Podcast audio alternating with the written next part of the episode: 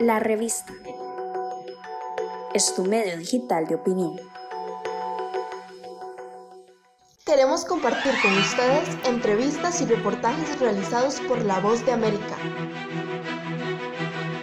Saludos desde Washington, soy Joconda Tapia y estamos en Conversando con la Voz de América. Los efectos de la pandemia del COVID-19 en la economía mundial son evidentes, pero Latinoamérica, en la que varios países ya enfrentaban problemas previos, la situación ahora puede ser muy complicada. El análisis del tema se planteó en esta entrevista de nuestra colega Cristina Caicedo Smith con Alicia Bárcena, directora ejecutiva de la Comisión Económica para América Latina y el Caribe, Fundamentalmente nosotros hablamos de cinco canales de transmisión. Uno es el tema de las exportaciones. América Latina y el Caribe van a sufrir mucho en términos de la caída del valor de sus exportaciones, casi menos 10,7% de caída, porque en realidad ha habido problemas en los socios comerciales de América Latina y el Caribe, que es China, Europa, Estados Unidos. Segundo es el tema de la ruptura de las cadenas de valor globales y por lo tanto están llegando menos importaciones también a la región y sin duda piezas y partes para empresas tan importantes, industrias como la industria automotriz en México, que ha tenido un impacto muy, muy fuerte. Tercero, yo diría la, gran aversión al riesgo, por lo tanto, no hay entradas financieras importantes en la región. Por el contrario, ha habido salidas de capital y eso para las regiones es muy delicado. No tenemos el financiamiento suficiente y la liquidez suficiente para enfrentar una crisis de esta naturaleza. Cuarto, el tema del turismo el turismo ha caído enormemente, como lo sabemos, por las restricciones de viajes, en fin, y esta región se ha visto muy afectada por la caída del turismo, especialmente en el Caribe, pero también México, Costa Rica, países de capacidad turística. Entonces, ahí tenemos eh, los canales de transmisión fundamentales de esta crisis. ¿Y qué países tendrán un mayor impacto económico en la región? Bueno, sin duda, creo que los que van a tener más impacto son, sin duda, aquellos que no tienen la misma capacidad económica para poder apuntalar a su población pobre, pero también aquellos que tienen los sistemas de salud más precarios. O sea, hemos visto el ejemplo de Ecuador, ¿verdad? Por ejemplo, en Guayaquil, donde en realidad este, no tuvieron la capacidad instalada, la infraestructura instalada en el sistema de salud. Entonces, yo diría la primera vulnerabilidad en la región va a ser la capacidad de los sistemas de salud, que es muy heterogénea. Hay países que tienen una capacidad instalada muy importante, el caso de Argentina o en el caso de Cuba, ni hablar, el caso de Costa Rica. O sea, hay países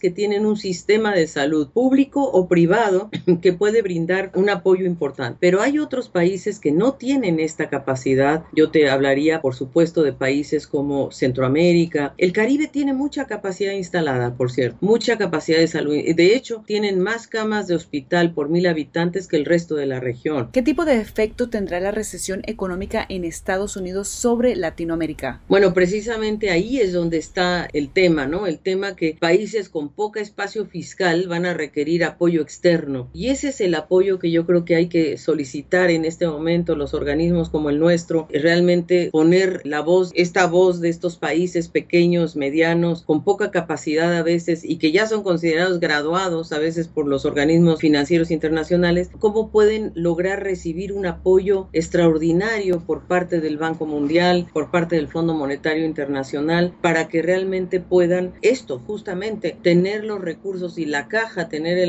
la liquidez para poder apoyar a sus ciudadanos. Estados Unidos tampoco está bien económicamente. ¿Tendrá impacto la economía estadounidense o la recesión que pueda ocurrir aquí sobre la economía en Latinoamérica? Definitivamente. Nosotros incluso si, si a Estados Unidos, por ejemplo, llegara a caer un menos 1,5%, por decir algo, las economías más dependientes de Estados Unidos, como es el caso de México, claramente su caída sería mucho mayor en el crecimiento, o sea, la caída de México podría llegar incluso a menos 5%, menos 4, menos 5, si es que la economía de Estados Unidos también cae. Recordando que Estados Unidos es el socio comercial más importante de México, el 80% de sus exportaciones van a Estados Unidos y sin duda la demanda agregada de Estados Unidos para el resto de la región sigue siendo muy importante. Era Alicia Bárcena, directora ejecutiva de la Comisión Económica para América Latina y el Caribe, CEPAL, analizando el impacto económico que tendrá la pandemia del COVID-19 en la región.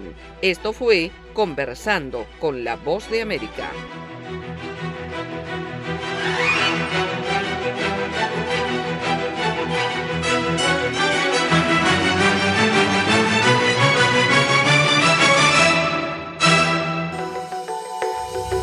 Estamos en Facebook, Instagram, Twitter y LinkedIn como la revista CR.